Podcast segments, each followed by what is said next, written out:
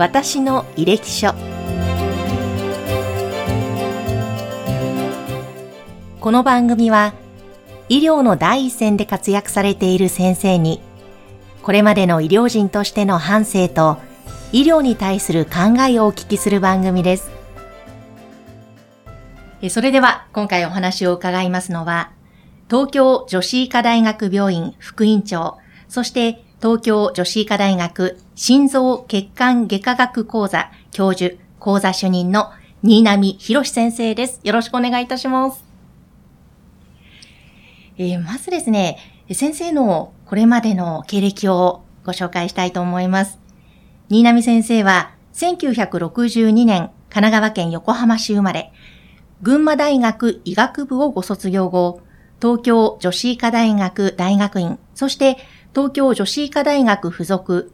日本心臓血圧研究所に入所されました。その後、アメリカウェイン州立大学、オーストラリアアルフレッド病院、またオーストラリア、ロイヤルノースショア病院などへ留学をされました。帰国後は、東京女子医科大学真剣循環器外科医長、また東京女子医科大学助教授を歴任。そして2004年には、順天堂大学医学部心臓血管外科助教授に就任され、当時の天皇陛下の心臓手術を行った天野敦教授のパートナーとしてご活躍されました。そして、埼玉医科大学心臓血管外科教授を経て、2017年より東京女子医科大学心臓血管外科の主任教授に就任。現在は副院長を務めていらっしゃり、年間300症例もの心臓血管外科手術を手掛けられていらっしゃいます。え今日は先生の様々なお話伺いたいと思います。よろしくお願いします。よろしくお願いします。えー、まずですね、まあ、年間300症例もの手術を現在も手掛けられていらっしゃるということなんですが、まず先生のですね、医師になるまでの道のり、ここをまず最初に伺っていきたいと思います。はい、え先生は神奈川県横浜市生まれということですが、あの、子供の頃、どんなお子様だったんですか？えー、私は、あの、どちらかというと内向的な性格でして、ええ。ー、まあ、あんまり、あの、みんなとスポーツをやるとかいうことよりもですね、むしろ、うちにこもって、あの、プラモデルを作ったりということが好きでしたね。私、あの、三つ上に、あの、兄がいるんですが、兄は大変社交的でですね、で、まあ、スポーツ万能だったんですね。まあ、それに、あの、対して私はその真逆を言ってたということなんですね。あの、どちらかというと、その、手先が器用だったもんですから、まあそういった、まあプラモデルを作ったり、そういうことに喜びを感じてたという少年時代でありました。そうだったんですね。じゃあ、ガンダムとかそういったものを作っていた、まあ、当時はガンダムなかったですね。なるほど。当時はあの、戦争のあの、戦車とかね、あの、ミリタリー系の、まあそういった、こういうちっちゃい、まあ35分の1のこのフィガーに対してこの、あの、色を塗ったり、まあもう、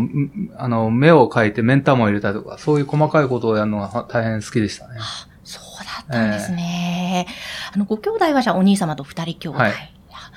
あの、そしてお父様とお母様、4人家族ということですね。はいはい、お父様とお母様はどんな方でまたどんな風に先生のことを育てられた方なんですか、えー、父親はまあ、いわゆるサラリーマンなんですね。えー、で、まあ最終的にはまあ会社経営までしましたけど、まあ、あの、私、まあ、医者になったわけですけど、全く違う業種でありまして、うん、えー、で、まあ、いわゆる、まあ、昭和の時代の、あの、父親像で、はい、まあ、おっかなかったですね、とにかく。あ、えー、怖かっためったに怒ったりはしないんですけど、あまあ、怒ると、まあ、父親が出てくるっていうと、もう、まあ、兄弟でもう震え上がってるというような感じで。えー、家族でもあんまり父親が、あの、率先して会話をするってことがなかったですね。そうなんですね、えー、母親はもう主婦で、まあ教育ママゴンですね、どちらかというと。ー、えー、そんなお父様やお母様から学ばれたこととか教えていただいたことで印象に残っていること、今もそれが生きていることっていうのはどんなことがありますか？そうですね。まあ、あのー、仕事がやはりこう、人生の中で、まあ大事じゃないですか。で、その仕事をいやいややるんじゃなくてですね、その仕事を楽しみにしてやると。で、ですからまあ、いわゆるアフターファイブのための仕事ではなくて、仕事そのものがまあ、自分の楽しみであるというような感性は多分父親から私得たのかなと思いますね。えーまあ、そのためにはやはり、あのー、自分のしたい仕事をするためには、しっかりと学問を身につかなきゃいかんと。まあそういうことを母親が、まあ小さい時から常々言ってきたというふうに記憶しております。そのご両親のそういった教育があって、ということなんですね。うん、あの、お兄様はさっきあの、真逆でとおっしゃってましたけども、実はお兄様はサントリーホールディングス株式会社の社長、新浪武さんでいらっしゃいますが、はい、先生にとってお兄様の存在っていうのはどういった感じだったんですか？まあ、あの、先ほど言いましたように、父親がそれほど、まあ、あの、教育にも関与はしなかったんですね。まあ、毎日家にはおりましたが。で、なんかこう、ちょっとしたことで、えー、怒られるとすると、兄から怒られてたという記憶がありますね。あ、そうなんですね。えー、あの、まあ、ですから、ある意味、あの、まあ、三つしか変わらないですけど、ちょっと父親的な感性もあったようなところがありますね。えー、まあ、幼稚園から高校まで同じ学校にずっと行ってたっていうのもありますんで、うん、まあそういう意味では、あの、まあ先輩でもあり、まあ、ちょっと父親的なところもありというような感じで、まあ、常に頭が上がらな、上がらなかったと言ったら、まあ、今でもそうかもしれないですけどね。あ、ええ。ー、じゃあ、割とそのお兄様のやっていることも見ながら、そうですね。進まれた感じはあるんですか？だから、兄が、あの、ああいう性格で、まあ、あの、まあ、皆さんご存知のローソンとか、まあ、サントリーとかそういうとこ行くのを見ててですね、まあ僕は、彼、まあ、ちっちゃい頃からそういう風になるだろうなって、まあ、兄弟で分かったんですよね。彼の、まあ、性格的に。まあ、どこに行くとかわかんないですよ。でも、この人は何かやるだろうなと思ってて。同じサラリーマンになったら多分比較されるだろうなと思ったんですね。ですから、まあ、それも僕が実は医者になった理由の一つかもしれないと思ってますね。全く違う世界に行くと。兄から逃げると。まあ、そういうわけでもないんですけどね。うんえそんですね。じゃあ、それも医師になる一つのきっかけだったかもしれない。そうかもしれないね。先生がその、まあ、ご家族の中では医療関係の方はいらっしゃらなかったということですけども、えー、じゃあ、医師になろうと思われたのは何かきっかけあったんですか？そうですね。えー、一番は、まあ、そうだな。自分自身でやっぱり医者になろうと思った理由は、実にくだらないんですけど、白い巨頭ですね。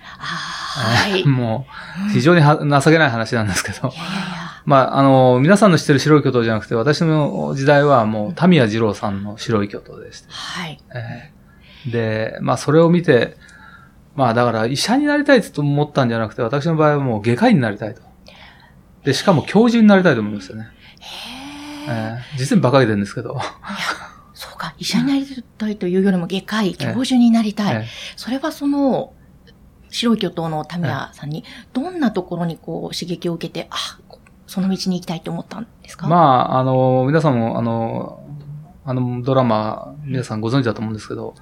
えー、まあ、手術の天才外科医ということで、大変手術が上手だということですね。うん、で、まあ、とにかくですね、かあの一言で言うとかっこいいと思ったんですね。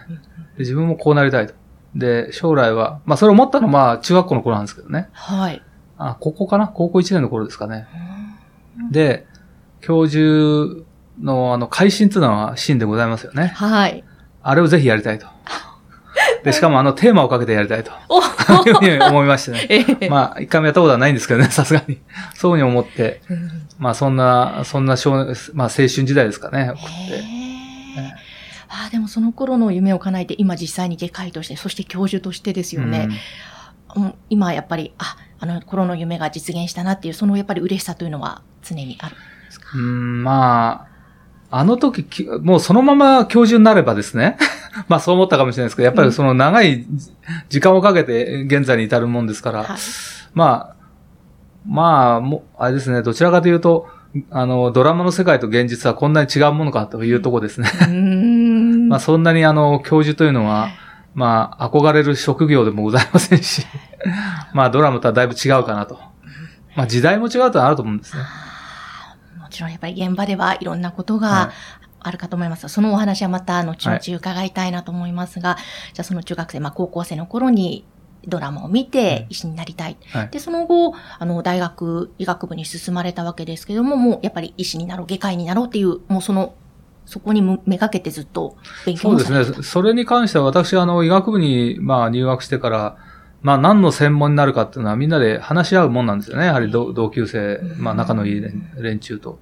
で、最後の最後まで決まらない人もいますし、ただ僕はもう、あの、1年生に入った時からもう外科医になると。まあそれは決めてましたね。ただまあ、あの、親が医者であるわけでもないんで、外科医っていうのがどういうものなのかって全く分かってなかったですね。まあ様々なあのフィールドがあるっていうのも医学部入って知ったもんですから。外科の中でもまあ消化器もあれば脳もあるし、まあ整形外科もある。泌尿器科もある。まあそういったな、そういった中で何になるかっていうのは、まあ医学部に入ってから考えてたということです。ただ、外科になろうと、外科医になろうと思ったのはもう、その、もう医学部を受験してる時から思ってましたね。その中で心臓外科という分野にと思われたのは何かきっかけがあったんですか？そうですね。まあ、あの、手先の器用さってのは自分の中では、あの、一番、あの、アピールできるところではないかと思ってたんですね。それは小さい頃から思ってまして、割とあの、周りの子たちと比べても、あの、工作の出来が非常に良かったんですね。ですから、あんまり僕は頭良くなかったんですけど、どちらかというとそっちが、あの、人よりも秀でてるもんだというふうに思ってましたんで、で、それが、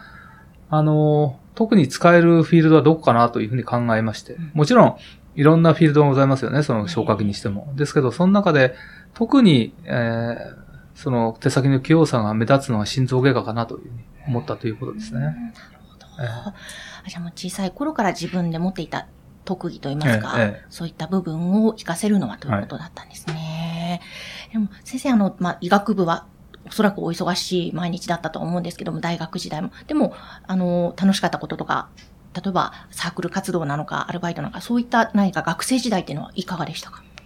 そうですね。今、私はまあ、あの、大学というところにずっと、まあ、医学部卒業してからいるもんですから、うん、今の医学生見ると大変だなと思うんですけど、私が医学部の学生の頃は大変楽だったんですね。あ、そうなんですか、えー、あの、ご存知の医学部って6年間あるんですね。えー、で、私たちの時代っていうのは実は教養課程の2年間、その後の医学部の4年間なんですね。で、教養課程ってのは僕の大学では全くあの、医学の専門をやらなかったんですね。はい。まあ、いわゆる数学とか英語とかドイツ語、物理とか、そんなことを。まあ、ですから、まあ、高校の延長みたいなのがあって。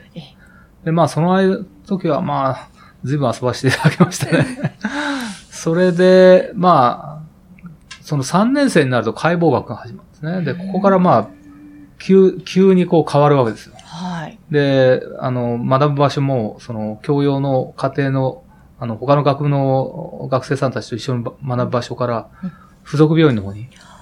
変わるわけですね。はい、で、白衣を着て、っていう風になって。まあ、その頃からだあの大変忙しくはなったんですけど、ただまあ、えー、僕らの時は、あの、があの、医学部の1年のことを、まあ、教養課程2年終わった後、医学部1年医学部2年、医学部3年、医学部4年って言い方をしまして、まあ、通称ですね、学1、学2、学3、学4と言ってて。で、学1ってのは大変厳しいんですよ。その解剖学がありますんでね。もう覚えることもものすごく多いですし。で、学2、学3っていうのは、花の学2、学3と言われまして。ええ。あんまり勉強しないんですよね。あ、そうなんですか？今は違うと思いますけどね。当時は本当にそうでしたね。で、私はあの、まあ、剣道をやってましたんで、まあ、実は剣道はあの、小学校の頃からずっとやってまして、はい、で、まあ、剣道部に属して、まあ、剣道をやって、で、あとはまあ、あの、自分の好きなことをやってたということですよね。ああの頃もうちょっと勉強してれば、もうちょっと違う道もあったのかなと思うんですけど、いや本当にあの、まあ、あの、試験の時は勉強しましたけどね、それ以外はどちらかというと、まあ、友達とみんなでワイワイガヤガヤということが多かったですね。大学生生活も楽しみながら、はい、でも実習や、まあ、国家試験もありますもんね。そういった勉強もしながらということだった。うん、充実した大学。まあ、でも楽しかったですね。うん、え